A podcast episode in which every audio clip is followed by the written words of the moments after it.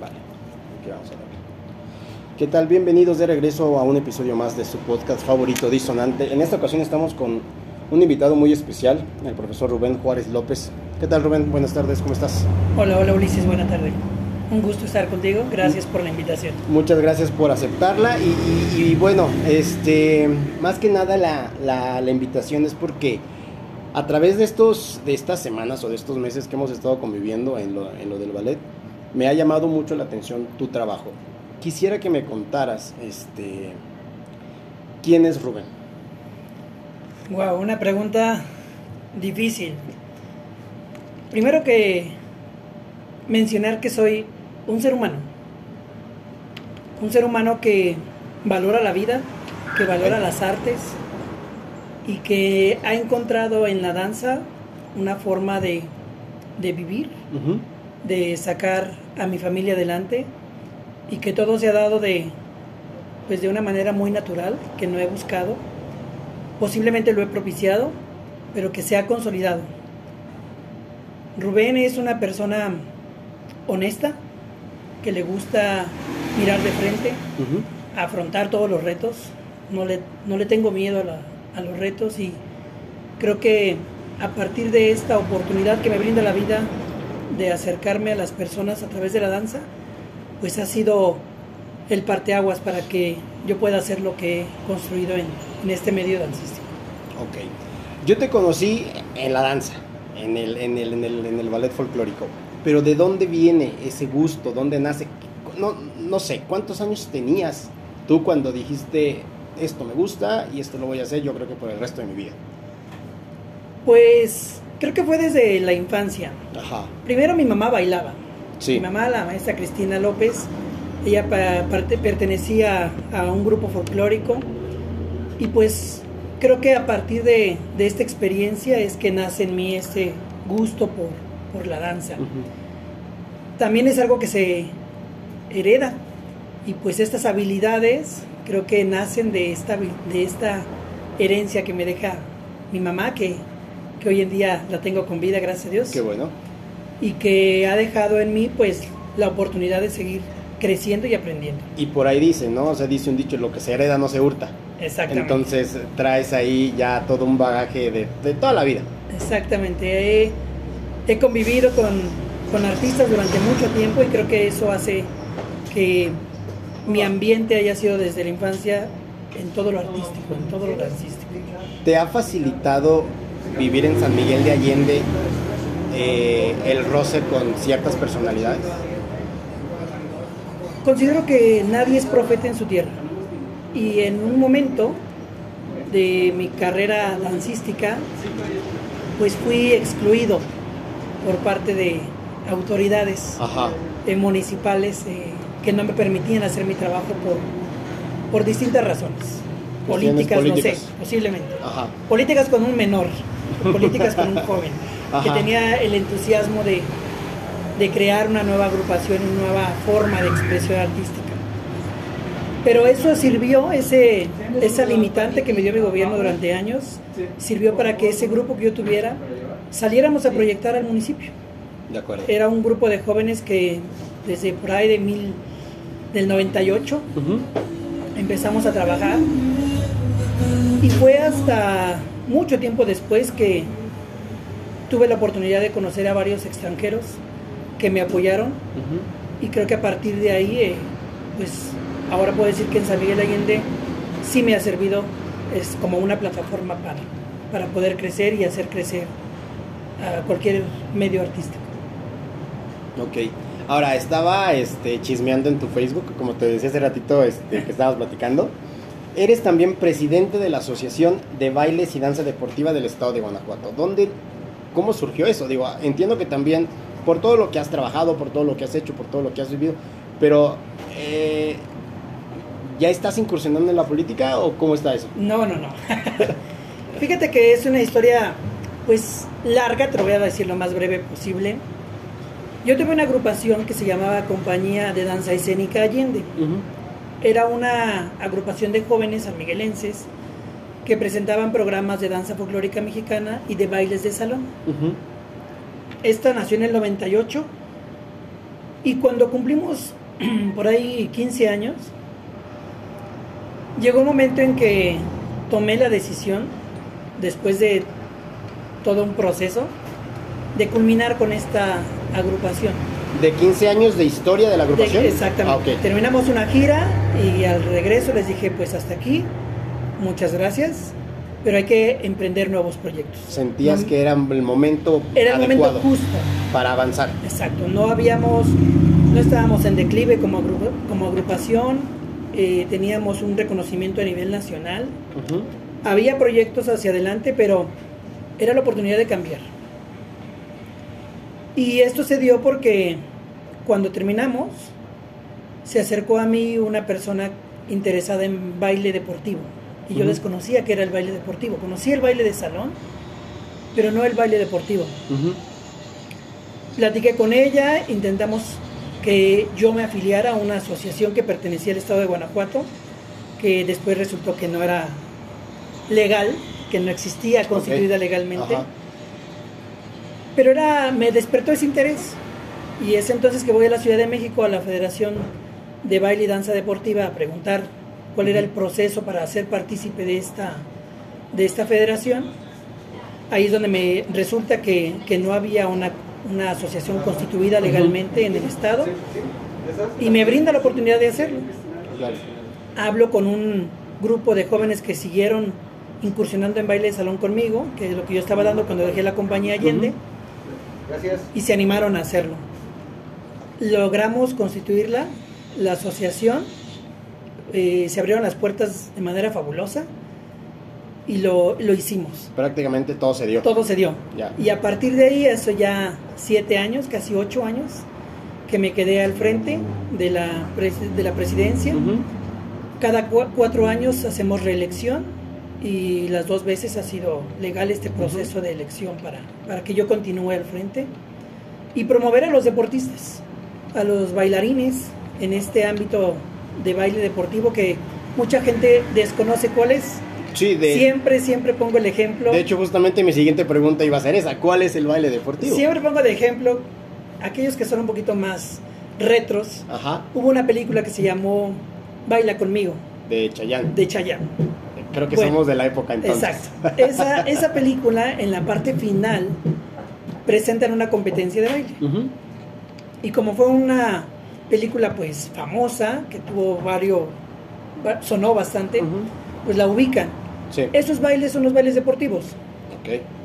En realidad son dos estilos, el estándar y el latino. El estándar se divide en los bailes europeos, que es el tango europeo, el quickstep o paso rápido, el slow fox, que es una variación del foxtrot, un poco más lento. Eh, viene, ay, se me fueron ahorita cuáles son los otros ritmos, el vals inglés y el vals vienés. Son estos cinco eh, bailes estándar que son de competencia. Y los, los ritmos latinos son la samba, el cha-cha-cha, el paso doble, la rumba y el jive. Todos estos están regulados a nivel internacional por la World Dance Sport Federation. Ellos existen y han producido libros que desglosan cada uno de los movimientos desde la punta del pie hasta la última parte de la, de la cabeza. Y eso es algo que tenemos que estudiar y es un estándar internacional. Por tanto, tomó el nombre de deportivo para que tuviera un reconocimiento olímpico, que no se ha logrado que sea olímpico, pero que sí tenga el reconocimiento como un deporte, O sea, te tienes que fletar todo eso para que pueda ser reconocido como tal. como un deporte. Como un deporte. exactamente. Y pues ya, Guanajuato tiene su asociación y ha hecho varias participaciones dentro de, de los eventos nacionales de la federación, también de manera internacional y obteniendo pues primeros, segundos, terceros lugares también para Guanajuato. Ahora me comentabas justamente también que vienes de un viaje, vienes de La Paz, Así vienes es. de, de una competencia nacional, ¿sí? Exactamente. De, de, de breaking. Breaking. Ajá. Pues fíjate que eh, hace unos meses el Comité Olímpico Internacional declaró al breaking como un, como un deporte olímpico, pero en Ajá. esta ocasión sí olímpico. Y está eh, programado para su primera participación olímpica en Francia en 2024. Ok. Por tanto, la CONADE, que es nuestra Comisión Nacional del Deporte, eh, es la que regula todos los deportes federados. A partir de las federaciones y asociaciones estatales, realizó los eventos estatales, en este caso el Campeonato Estatal de Breaking que realizamos nosotros, cuyo resultado fueron cuatro seleccionados y un entrenador, que justamente este fin de semana llevamos a representar a Guanajuato a nivel nacional en La Paz, Baja California. Dieron de verdad un buen papel. Reconozco que hay un gran talento en, en México y que, que tenemos que trabajar en Guanajuato para lograr ese nivel, pero en verdad los deportistas obtuvieron muy buenos resultados, dieron el alma, la dejaron en el escenario y fueron reconocidos. Creo que es de aplaudirse el esfuerzo que ellos hicieron y ser los primeros en, en- en ser seleccionados de, este, de esta nueva disciplina deportiva y olímpica. Te, te pregunto desde mi, desde mi ignorancia, ¿breaking y breakdance es lo mismo?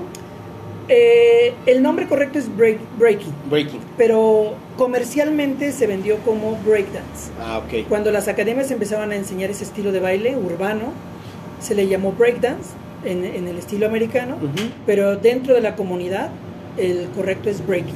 Breaking. Pero estamos hablando de la misma línea de trabajo. Ah, ok, de acuerdo. Entonces, este, fueron a participar. ¿Cómo les fue? Aparte Bien. de la experiencia, aparte de todo el bagaje, bagaje que ya se, se, se- se trajeron y el roce con otros estados, ¿cómo, lo- eh, ¿cómo les fue? Obtuvimos no medallas, pero sí estuvimos pasando en cada uno de los bloques.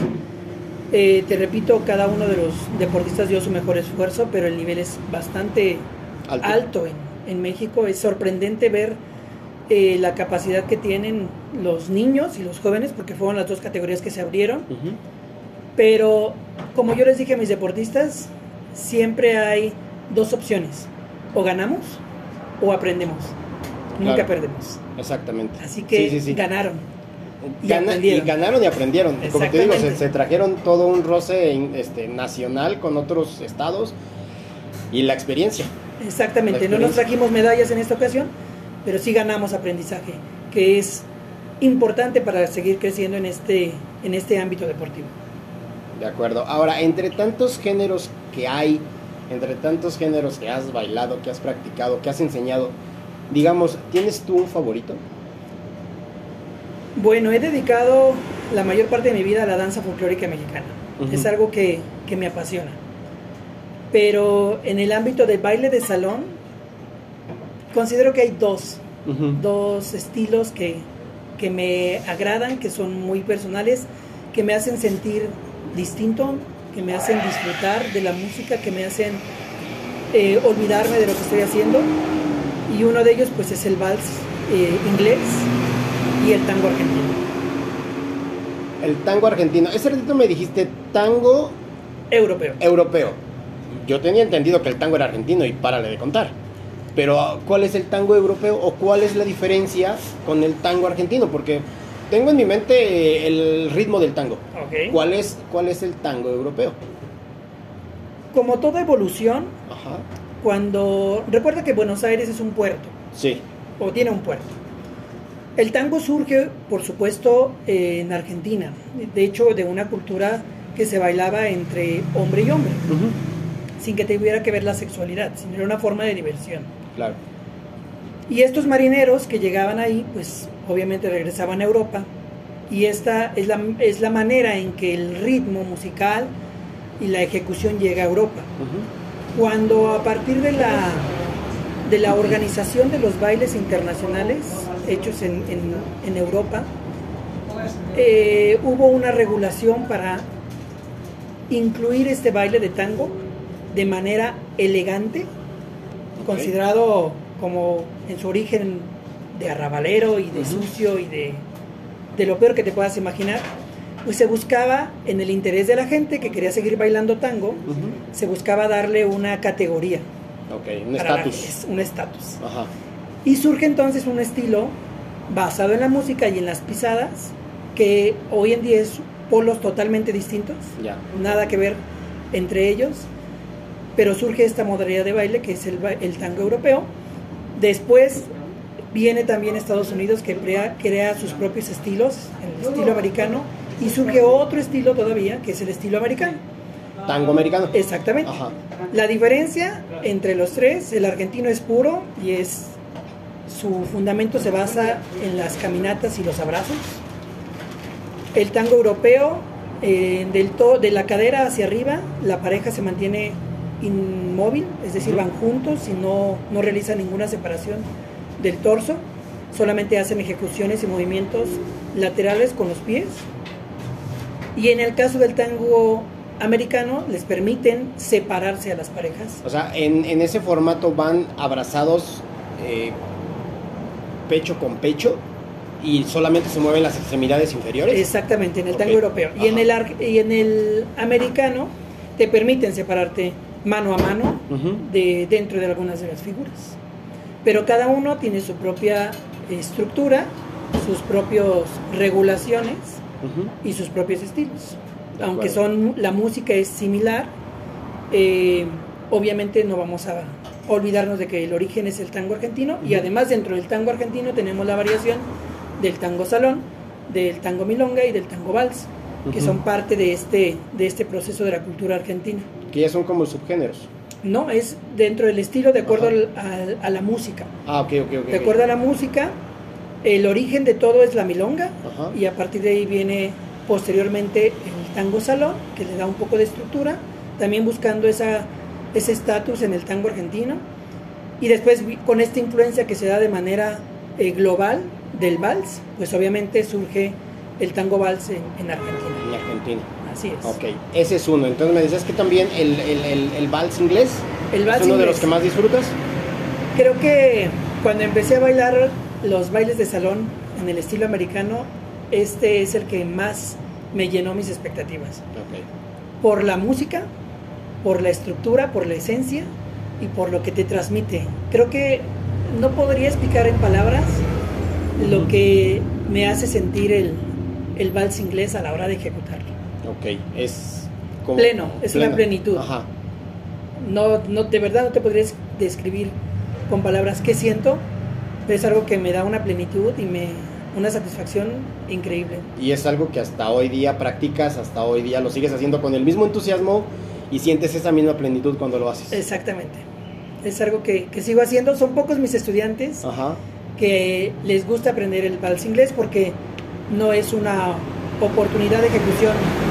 No vas a una fiesta y bailas vals inglés. Claro, no es un género masivo. Exactamente. Pero eh, los pocos que lo hacemos lo disfrutamos.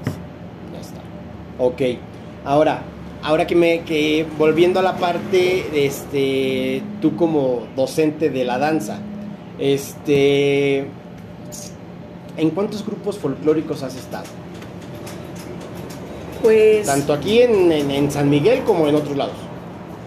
Inicié mi carrera como bailarín ejecutante en el ballet folclórico de la Fuego Nuevo, de la secundaria Fuego Nuevo, Ok. donde trabajas. Sí, sí, sí. Eh, estaba al frente de la maestra Ángeles Gutiérrez Tobías, Ujú. la cual pues, le envío un fuerte abrazo, Y te va a escuchar seguramente. seguramente. Eh, reconozco su talento, reconozco toda la disciplina que, que logró inculcar en mí. Creo que ella, independientemente de la, de la parte natural que ya venía de mi mamá, que ya bailaba, pues ella me formó y o me dio mis primeras bases en la danza folclórica mexicana y es algo que siempre le he reconocido. Y a partir de ahí estuve pues muchos años, eh, todos los de secundaria y tiempo posterior. El grupo pues se reconocía porque era de jóvenes y, y bueno, la disciplina que nos marcaba la maestra se veía reflejada en el escenario, eh, tanto en el vestuario como en la ejecución. Me apasionó tanto que en algún momento tuve la oportunidad de ver en unas competencias de maestros magisteriales, mi mamá bailaba, la acompañé a verlos bailar y logré ver al ballet folclórico del estado de Guanajuato, eh, ahora extinto, evolucionó a, a una compañía que se llama Coreda, que también es de un gran amigo. Y esta, este ballet folclórico del estado de Guanajuato lo dirigía la arquitecta América Balbuena Cisneros.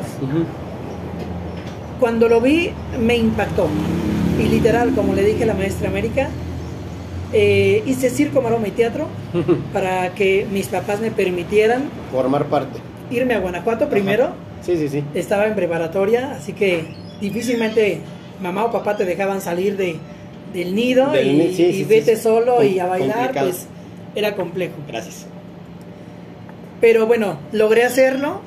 De verdad, será otro momento de platicar Ajá. el circo, maroma y teatro que hice para entrar al ballet. Ok. Pero fue una experiencia tan agradable y algo que, que lo platiqué con la maestra América, a la cual también le envío un fuerte abrazo. Es eh, uno de los pilares más fuertes que yo tengo en la danza. La maestra América Balbuena y la que he reconocido Ujú. Por su trabajo eh, a nivel estatal, a nivel nacional y a nivel internacional con la danza. Ella fue la fundadora del Ballet Folclórico de la Universidad de Guanajuato. En su momento dirigió al Ballet del Estado, que también ella fundó, que es a donde yo ingreso. Ajá. Pero cuando yo llego ahí, resulta que yo me sabía todo el repertorio que tenía el Ballet Folclórico, porque grabé un video de la función Ya. y memoricé Todos y cada todo, uno de los- pasos, coreografía y demás, y eso le dio mucho gusto y mucho orgullo a la maestra que Ajá. se sentía muy halagada de que yo hubiera hecho ese esfuerzo por entrar al ballet. Y pues los años que yo duré con ella fue de, de una gran, gran experiencia. Ahí conocí pues a mi esposa, Rosario Anguiano, que también le Ujú. mando un fuerte abrazo. Éramos no pareja de baile, pero éramos compañeros del, del ballet, por esto de las estaturas. ok. Pero eh, la experiencia ha sido de las más grandes. También tuve en algún momento eh, la oportunidad de, par- de participar en el ballet eh, representativo de San Miguel de Allende, en algunos eventos en particular que se hacían junto con el grupo de aficionados al teatro, que, del cual yo era parte, y pues que también disfruté y aprendí en todo momento. Ahora, como sabes, estoy asesorando artísticamente al, al Ballet Folclórico Representativo de San Miguel de Allende desde ya hace unos meses y es algo que, que también me ha ayudado a, a enriquecer este trabajo eh, de todo el talento que tiene el ballet, aportar y sumar mi experiencia, pues creo que es algo gratificante. Creo que a eso venimos a la vida, dejar nuestra experiencia, no es algo que nos vamos a llevar Claro. y que debemos de compartir. Sí. Y eso es lo que estoy haciendo en este momento. Así que, pues si lo nombráramos en, en cantidad, serían tres grupos, eh, de los cuales he sido parte. Fundé la compañía de danza escénica Allende y la compañía Alborada en San Diego de la Unión, de la cual todavía sigo al frente. Están por cumplir eh, 17 años, pasando un- una situación compleja también por ámbitos políticos, que los cuales no deberían de estar dentro de las artes, pero bueno, será otro, otro momento de hablarlo. Pero he tenido la oportunidad de convivir con muchas agrupaciones a nivel república, dando talleres, me han invitado a, a montar repertorio del estado de Guanajuato, bailes de salón, he estado en Chihuahua, he estado en Colima, he estado en Baja California, he estado en Zacatecas con varias agrupaciones. Y eso me ha, per- me ha permitido pues generar una experiencia porque cada uno de las agrupaciones, cada uno de los bailarines aprende de manera distinta, concibe el aprendizaje de manera distinta Sí. y eso a mí como, como instructor, como guía, eh, me da mucho más experiencia a cómo dirigirme, tanto en grupos de edad, tanto a, a habilidades que tenga cada uno. Ujú. Así que, pues son esos, son tres agrupaciones en las que he sido parte. He fundado dos. Fundé un festival que duró durante 10 años a nivel nacional aquí en San Miguel de Allende, que logramos eh, concentrar hasta 500 bailarines en una semana. Eh, Órale. este festival se llamaba Festival Nacional Dancístico Allende. Se hacía en el Teatro Ángela Peralta en el mes de julio con motivo del aniversario de la CIA Allende.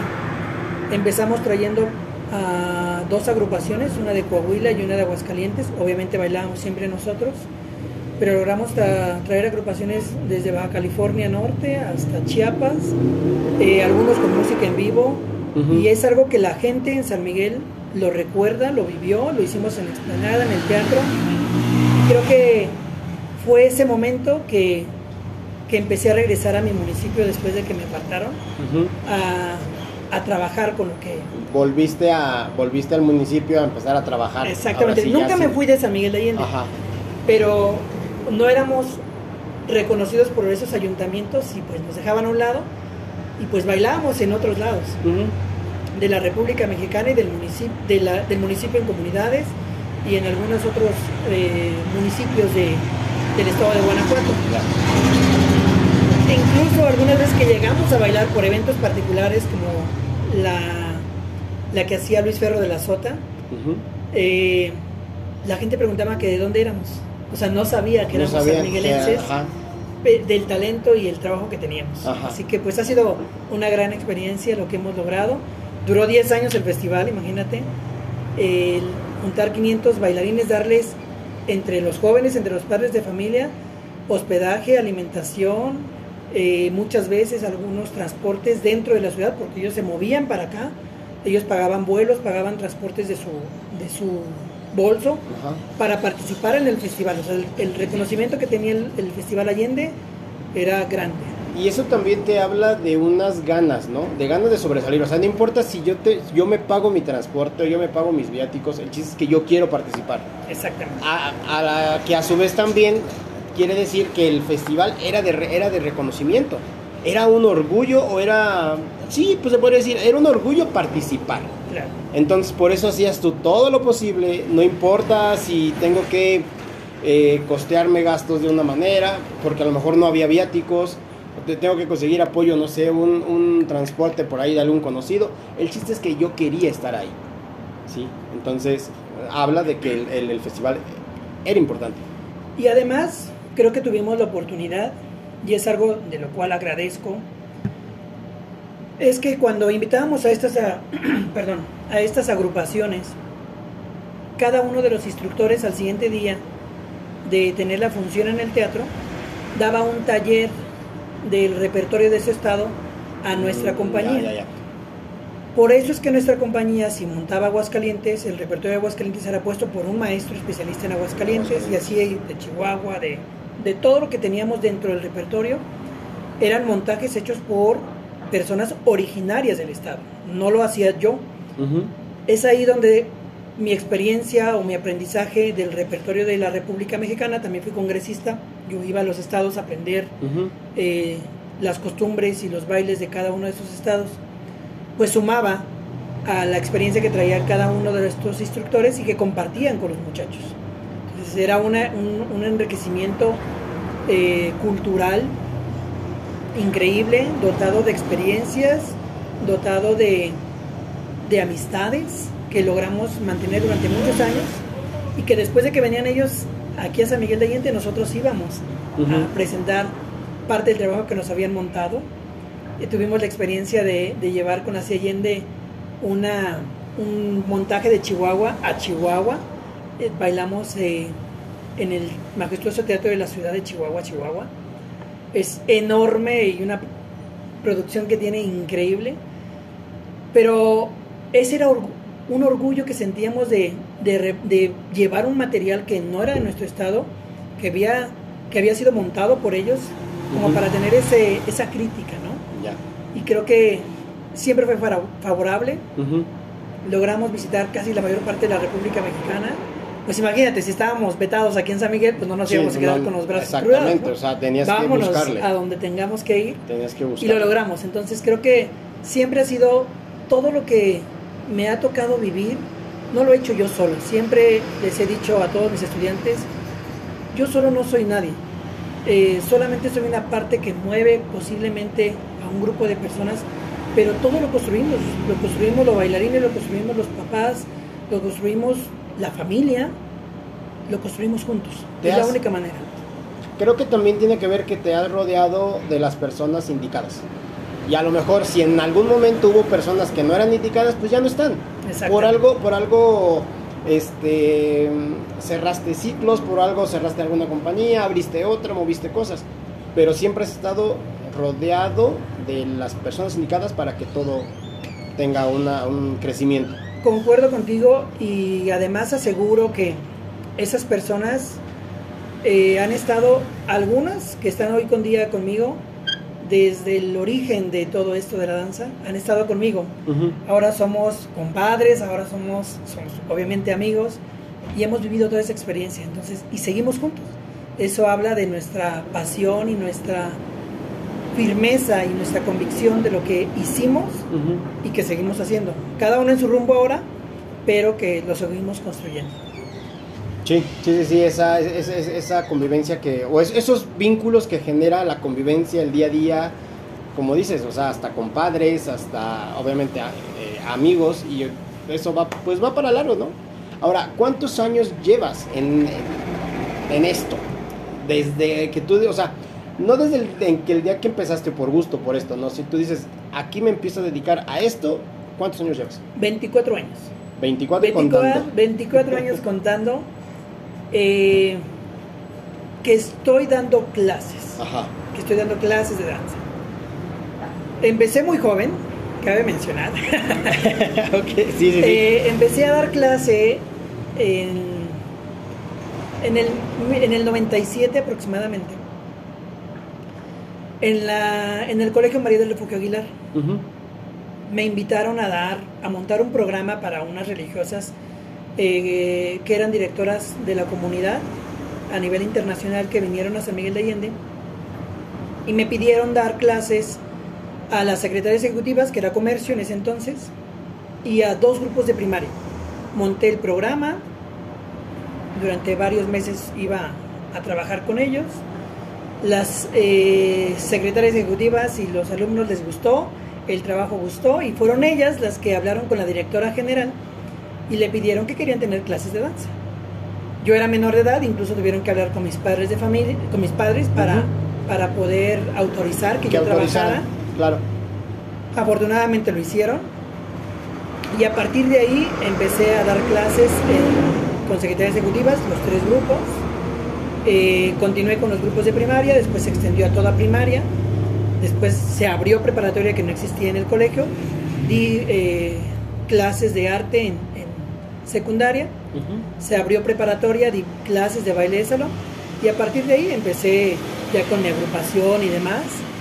Así que pues desde hace ya 24 años eh, me he dedicado a la docencia en las artes. ¿Y hasta dónde quiere llegar Rubén? Pues ¿Cuántos años le faltan o cuántos años va a... Digo, el, el amor y la pasión por esto que haces no se te va a acabar. Pero ¿cuándo vas a decir, ya hice lo que tenía tantas ganas de hacer, ahora a lo mejor solamente me dedico a formar grupos. Ya no doy clase, ya, ya, ya, ya, ya, ya, ya no quiero lidiar con, con novatos. Lo digo por mí. Entonces, este, ya no quiero estar, dar clase, ya, ya, ya. me dedico a la gestión, me dedico a buscar espacios, me dedico a, a buscar apoyos para los, los nuevos talentos, para los jóvenes. Fíjate, previo a, la, entrevista estuvimos platicando y hay algo que mucha gente no me cree y verdaderamente lo he dicho muchas veces, que soy una persona muy tímida, aunque nadie me cree. No, porque en el escenario y en la práctica eres otro. Pero verdaderamente soy muy tímido. Eh, yo sé que a lo mejor van a decir algunos, ay, ¿cómo no? Pero, pero es de verdad. Y cuando escuchen esto en el grupo no te van a creer. de verdad que sí. Cuando yo bailaba, cuando era ejecutante, llegó un momento en mi vida que, que ya no lo disfrutaba. No era, era mucho más el estrés por, por dirigir, porque la línea saliera derecha, porque el alumno o el compañero saliera a tiempo, porque faltaba eh, problemas con la música, cualquier cosa. Y en ese momento, en esa suma de todos esos detalles, dejé de disfrutar bailar. Fue cuando decidí de dejar de bailar por dedicarme a, dirigir y solamente enseñar. Y cuando, si ya esta faceta la hacía, pero todavía seguía siendo ejecutante, me doy cuenta que es algo que disfruto todavía más, más que bailar, más que presentarme en un escenario y bailar con el público y que te aplaudan, disfruto ver el fruto de, de mis estudiantes. Ya. ¿sí? Eh, porque no es mi trabajo, el trabajo es de todos. Yo solamente aporto una, una pequeña porción a ese talento que tienen ellos y el trabajo es de todos. Entonces, cuando aplauden el trabajo de, de cualquier agrupación, eso me da una satisfacción tan grande que llena ese espacio de no bailar, de no necesitar bailar. ¿Cuánto tiempo, hasta cuánto voy a dejar de, de bailar? Pues bueno, creo que nunca dejamos de bailar. El cuerpo siempre está en movimiento caminamos, nuestro corazón late, eh, tiene un ritmo, entonces no podemos dejar de bailar. Nuestro cuerpo está, escuchas alguna melodía y surge un movimiento de manera natural. ¿Voluntario o involuntario? Involuntariamente. Sí. Desde que naces, pon música a algún, algún eh, recién nacido y el niño va a tener una reacción. Entonces no podemos dejar de bailar. Posiblemente dejemos de dar clase, alguna instrucción. Hasta ahora no he pensado en eso. Eh, disfruto lo que hago, pero si hay algo que, que me ha pues orientado hacia una nueva forma de, Ujú. de enseñanza, que es el tema de la educación. Tengo ya eh, varios años dando clases eh, en otra área en específico, en- a nivel licenciatura y maestría, Ujú. en el ámbito pedagógico con áreas que no tienen nada que ver con la parte artística y que me dan una gran satisfacción donde sigo aprendiendo y creo que pudiera ser ahí un, un flujo hacia donde se está orientando también mi, mi visión por seguir creciendo. Pero dejar de bailar, dejar de enseñar, pues no, no lo haría. Eh, No está en tus no planes. está en mis planes por ahora. Por ahora. Sí, sí, sí. Sí, digo, porque, eh, bueno, ahorita nos enfocamos todo lo que es a la danza, pero también eres maestro de primaria. Exactamente. Eres maestro de licenciatura. Entonces, o sea, tienes una vida enseñando en cualquier cantidad de ámbitos. ¿Sí? Exactamente. Eso va sumando experiencia. Claro, claro. Y, y- y como lo decíamos al principio, este, pues es algo que traes en la sangre. Que lo traes. La, la docencia la traes en la sangre. Llámese en lo que sea, pero la docencia la traes en la Y sangre. creo que ese es el, el punto. Me, me gusta compartir lo que sé. Claro. Y no importa si es en temas de educación en específico o en temas artísticos, mientras yo pueda compartir algo, eh, considero que lo tengo muy presente de un maestro, el, el profe Cristóbal, que le envío un fuerte abrazo de la Universidad Autónoma de Querétaro. Él nos decía que en el momento en que una persona que haya pasado por nuestras eh, filas de aprendizaje nos recuerde, en ese momento que nos recuerde, habremos cumplido nuestra función en la vida y podremos trascender. Y eso es lo que yo quiero, trascender. Ujú. Trascender no por lo que hago, trascender por lo que provoqué en mis alumnos. Sí, a lo largo de todos estos años yo creo que este te has quedado en pues en la mente, en los corazones, en el aprendizaje de muchas y muchas y muy- muchas personas que este de las que has estado a cargo, de las que has compartido tu, tu conocimiento. Y yo creo que se puede decir que ya trascendiste. Sí, aunque no. aunque aunque eh, le pudieran faltar más años, pero yo creo que ya este has trascendido. Gracias. Sí, entonces este, yo, en lo personal, que soy el, no sé si el más nuevo, pero creo que sí el más nuevo, este, y como te decía, tengo cero, traía yo cero conocimiento en danza, te he aprendido mucho, Gracias. te he aprendido mucho y, y de repente pues tuve así como que me desesperaba, como que ah, no me sale, porque sí, soy muy desesperado. Y también yo te traigo eso de, de la timidez, soy bien hablador, platico hasta por los codos, pero pero sí soy como muy retraído de que ahí la voy a la voy a regar, me va a salir mal y a veces hasta me bloqueo. Pero sí, la verdad es que te, te- te he aprendido bastante. Y la neta, muchísimas gracias por eso. Tu disciplina. Por eso la lo paciencia. que- Lo que, te permite avanzar. Pues sí. Bueno, mira, este, en esta segunda parte eh, quiero mencionarte unas palabras clave y que tú me digas lo primero que se te venga a la mente. Eh, son palabras y tú me dices qué significan pa- para ti o en ese momento qué es lo que te evoca. ¿Vale? Perfecto. La primera palabra, danza. Respeto. Correcto. Docencia. Disciplina. Igual Y si, orden. si quieres este, abundar un poquito en el tema. Sí, claro. Fíjate que. Vamos a la primera palabra, danza. Ok, danza. Eh, la danza es un arte y el respeto como un valor se le debe de, se le debe de, visualizar en todo momento. A veces lo que encontramos en la gente que no respeta el valor de esta, de esta disciplina artística que es la danza no, no valora el esfuerzo que hay de cada uno de los integrantes, el esfuerzo que se hace por lograr una presentación. O sea, ellos ven un, producto, pero no ven las horas de trabajo que hay detrás. Claro. No ven el esfuerzo para la producción de un vestuario, el esfuerzo para que una línea saliera derecha, el desgaste físico que ocasiona. Y solamente eh, catalogan a esto como, ah, pues son bailarines de danza, pues ah, preséntalos en la calle, preséntalos eh, ahí, ellos no necesitan nada, o sea, pueden bailar donde quieran. Menosprecian todo lo que hay detrás. Exactamente. De un, y es algo que me evoca, la palabra respeto es respeto a todo ese trabajo que hay detrás de una sola presentación, a todo lo que implica. Son horas y horas de trabajo. Totalmente. y no solamente el maestro, sino el que ejecuta, sino el que se dedica al vestuario, sino el que acomoda hasta las luces para una presentación, hasta eso. ¿sí? Y a veces, eh, de verdad, incluso los espectadores son crueles, porque no se dan la oportunidad de disfrutar el espectáculo conociendo de la danza, de lo que implica. Y solamente es como que, ah, ya me voy, no me gustó no te gustó, ¿por qué? Porque no, no tienes esa pasión, no tienes ese conocimiento, porque cualquier trabajo de cualquier agrupación, por más sencillo que sea, merece un respeto, merece un valor.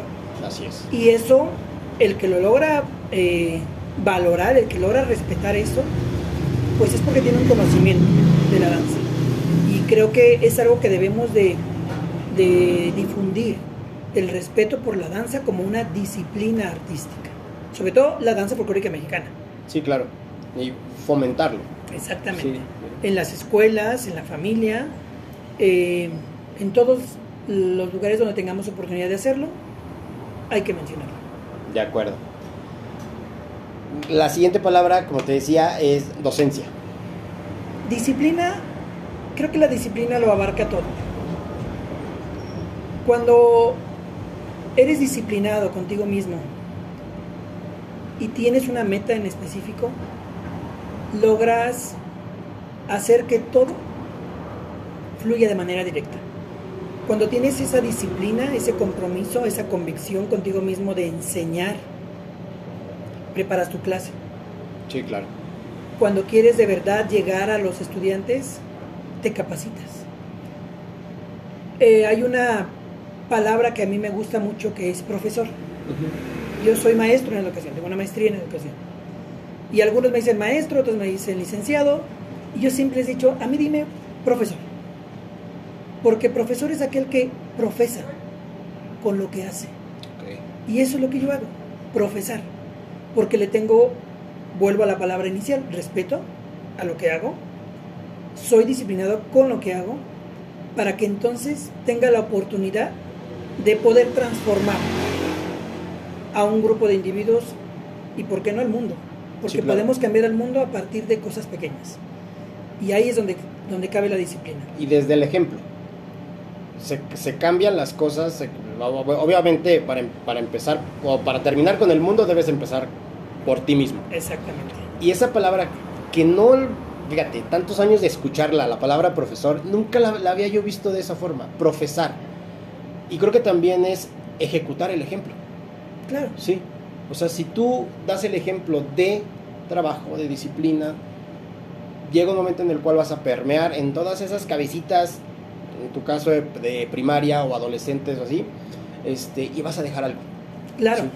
Cuando yo llego puntual a mi clase, cuando yo soy honesto con mis alumnos, eso lo denota la disciplina, lo, lo rige la disciplina. Necesitas controlar tus tiempos, necesitas controlar eh, cada momento eh, en tu vida por respeto al otro. Y creo que por eso la educación, la palabra que se vino fue disciplina, por esa enmienda que tenemos como, como profesores, de que para poder enseñar necesitamos ser disciplinados, para que a su vez, como tú lo dices con el ejemplo, el alumno sea disciplinado. Claro. Sí, tal cual. Ahora, démosle un giro completamente distinto. Pandemia. Pandemia. Eh, crisis. Entramos en una crisis en todos los ámbitos, en educación, en el ámbito artístico, porque no estábamos preparados para algo similar. Y si bien se nos había advertido, como hoy en día, con el calentamiento global, que sabemos hacia dónde nos dirigimos y no hacemos nada por, por remediarlo, o bueno, al menos no todos hacemos algo por remediarlo, también se decía que iba a llegar un momento de una pandemia y que teníamos que aprender a, a cómo enfrentarla. Y cuando llegó de repente, pues no supimos qué hacer. Entramos en una crisis, en un conflicto, perdimos nuestros trabajos, nos alejamos de nuestros seres queridos, eh, se generaron conflictos dentro del, del, hogar y todo eso... Eh, perdimos seres queridos. Imagínate, el, el, dolor que aún pues tenemos, no hemos podido salir de esta crisis. Una crisis económica, una crisis de salud, una crisis emocional, una crisis social. Y que difícilmente nos vamos a recuperar. Porque podrás recuperar tu trabajo, pero ya dejaste un, vacío. No vamos a recuperar a nuestros seres queridos que se fueron. No, no, no, no hay manera. Y todo eso va dejando un bagaje dentro de, de esta crisis que difícilmente nos vamos a recuperar. Tendremos que aprender de ella y tendremos que crecer con ella. Vamos a cubrir esos huecos. Exacto. Pero no se van, no se van a, rellenar en su totalidad. Lo, vas a suplir con cositas, con dices, bueno, ok, pero no va a ser lo mismo. De ninguna manera va a ser lo mismo. Creo que también es una oportunidad que debemos de valorar para cambiar como humanidad, para verdaderamente valorar al, al, al otro, valorar lo que hacemos y empezar de nuevo. Sí, una nueva, una nueva oportunidad, un nuevo comienzo con un aprendizaje.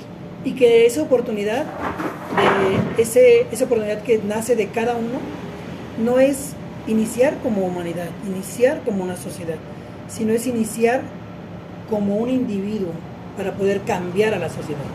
Iniciar nuevamente yo. Desde ti. Desde mí. Para poder seguir adelante. Ok, ahora, familia. Pues la palabra que se me viene es amor. Amor. Tengo cuatro hijos, Adamari, Misraim, Tadeo y Fernando. ¿Son gemelos? Son, son gemelos. Sí, sí, sí. sí. Vi alguna de tus fotos y dije, es que sí parecen gemelos. Eh, en ellos reflejo todo, todo mi amor, toda mi convicción. Eh, son mi motor eh, de vida, el que me hace salir adelante, levantarme temprano, irme de un lado para otro. A veces como, como hijos no entendemos a nuestros padres y vemos que ellos no están presentes en este crecimiento porque se va a un lado, porque se va al otro. Y es hasta la edad adulta que empiezas a valorar esa necesidad que tiene el hombre, muchas veces también la mujer, eh, de poder no convivir al 100% con tus hijos, pero que cuando los tienes, pues lo debes de disfrutar al máximo. Nos equivocamos, porque no somos eh, pues perfectos, pero en lo que está en nuestra posibilidad, trato de, de dar un mejor ejemplo para ellos, de apoyarlos y todo por amor. Amor a, a ellos, amor a la vida, amor a Dios, que sin Él pues no hubiera tenido la oportunidad de, de, ser padre. Claro. Y amor a, la familia, a lo que hacemos. Mi familia es mis hijos, mi esposa y el mundo alrededor están los familiares. Tenemos que aprender a valorar a ese núcleo que, que, formamos nosotros y que es nuestra familia. Justamente esa palabra te la iba a mencionar, núcleo ese núcleo es, es, la parte vital. Exactamente. Si tú en ese núcleo estás sólido y estable, podrás enfrentar el mundo. Si no estás sólido y estable, lo podrás hacer con mayor dificultad. Pero claro. creo que lo único que fortalece es el amor. Cuesta un poquito más de, de trabajo, pero se puede. Exactamente. Sí, se puede. Ahora, talento. ¿Se nace o se produce? Eh, Híjoles. Muchos dirán que se nace con talento. Ajá. Yo creo que se produce. Todos tenemos la habilidad de bailar, por ejemplo. Sí, mientras. Todos tu- tenemos la habilidad de caminar. Mientras de tu motricidad te lo permita, tienes Claro, la habilidad. Pero aún así tienes la habilidad, Sí, aunque claro. tu motricidad no te lo permita, tienes una habilidad, porque hay muchas formas de bailar. Por tanto, si tienes las habilidades, necesitas desarrollarlas. Y tiene que ver desde, el- desde la infancia. Como te eduquen, podrás generar mayor habilidad. Por tanto, creo que el talento sí se puede producir. Habrá personas que tengan un, un talento nato, Que solo haga Eh, falta pulir. exactamente, Pero hay otras personas que tenemos que trabajar un montón. más, pero que lo podrás lograr. ¿sí? Que lo Sí. podrás lograr si tienes disciplina y respeto por lo que haces. Es lo que yo te comentaba. O sea, mi único contacto con la danza fue así seis meses y no volví. Entonces ahora que lo estoy retomando, me cuesta trabajo, pero la verdad me gusta y lo disfruto. Y, y- y ahí está, el talento. es- Cuando vemos que una persona está creciendo, pues tiene ese talento, es talentoso. Cuando vemos que no está creciendo, posiblemente no está en, en el lugar adecuado, pero no quiere decir que no tenga talento. Claro. Ok, y por último, ensayo. Creo que la palabra de ensayo será responsabilidad. El ensayo en- o entrenamiento, como le llamamos también en baile deportivo, es la base de tu crecimiento profesional. Si tú no ensayas, si tú no entrenas, no vas a avanzar, no podrás desarrollar ese talento. Y podrá haber personas talentosas, pero que si no lo desarrollan dentro de un ensayo, pues se estancan. Y podrá haber personas que no tienen una habilidad eh, notable, pero que si existe una disciplina y un respeto por lo que quieren, se volverán mucho más talentosos. Claro. Y en esas responsabilidades, la responsabilidad que conlleva todo, el llegar, el ser puntual, el llevar el material adecuado, el respetar a mis compañeros, ir con una mentalidad abierta para aprender. Cuando nosotros vamos bloqueados, no vamos a aprender. Si tenemos conflictos, como todo individuo, y no los dejamos afuera, no vamos a aprender. Necesitamos ese ensayo, entrar con la mente despejada, libre de toda carga, para estar dispuestos a aprender. Todo lo que tú no hagas en un ensayo, no lo vas a hacer en un escenario. Es totalmente falso eso. Habrá personas que digan, yo sí hago, pues habrá otras que te podrán decir lo Lo contrario, y decir, no lo hiciste o no lo haces y tú crees que lo haces.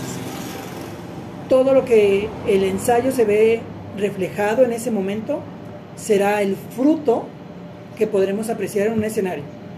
Si dentro de un ensayo yo no percibo como, como docente que se transmita una emoción, que se transmita eh, una proyección, tampoco lo hará el, el, el público.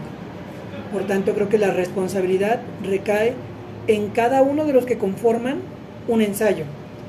Tú lo decías, cuando se hace un ensayo en un teatro, el tramoyista, el de taquilla, Sí. el de luces, el de sonido, los bailarines, el director, todos tienen una responsabilidad para que el ensayo sea productivo.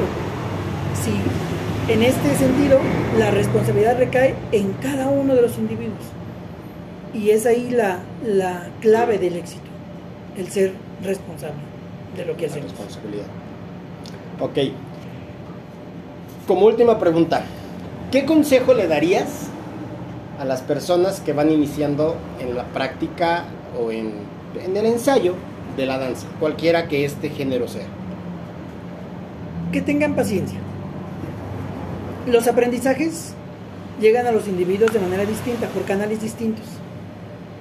Y muchas veces podemos observar que el resto crece mucho más rápido que nosotros, porque de una cierta manera no vemos el progreso nosotros. Pero la paciencia, la responsabilidad la disciplina, el respeto, todas las palabras que fuimos hilando, si tú las, eh, las conllevas a tu práctica dancística, lo podrás lograr. Y creo que cuando tengas la decisión de haber iniciado o de decidir por una eh, por aprender esta nueva disciplina de la danza en un ámbito nuevo para ti, ya habrás dado el paso más difícil que tiene la danza, que es empezar. Ese es el más difícil. Todo lo demás, Dar el primer paso. y el primer paso es ese, Ajá. tomar la decisión de Tomar la hacerlo. decisión de hacerlo. No, yo no conozco paso más difícil. Sí, creo que sí, ¿eh? Vi- Viéndolo de una manera así dices, "Mm, lo hago, no lo hago. Bueno, va, te Exactamente. animas. Entonces creo que la paciencia es fundamental. De acuerdo.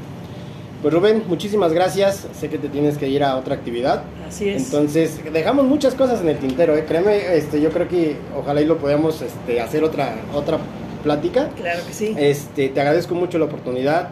Eh, fue una plática muy amena. La verdad, me, me gustó mucho.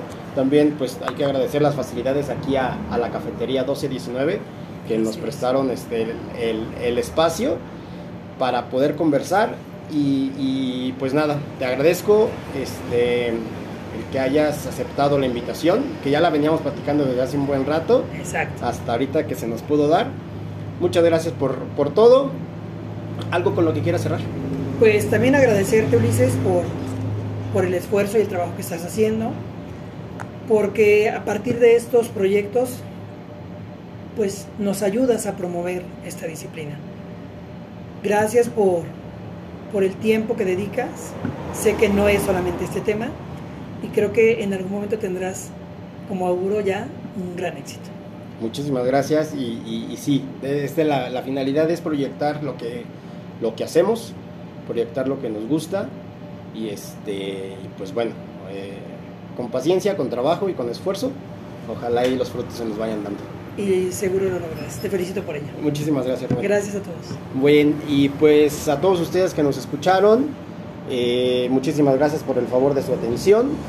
Ya saben que el episodio lo vamos a estar subiendo en unos minutos, por ahí va a quedar listo. Eh, los links están ahí en, en Instagram, en Disonante, en Facebook. Aquí vamos a etiquetar a- al, buen, al buen Rubén. Y pues nada, muchísimas gracias por habernos escuchado. Nos vemos en un próximo episodio. Y un abrazo fuerte. Gracias Rubén.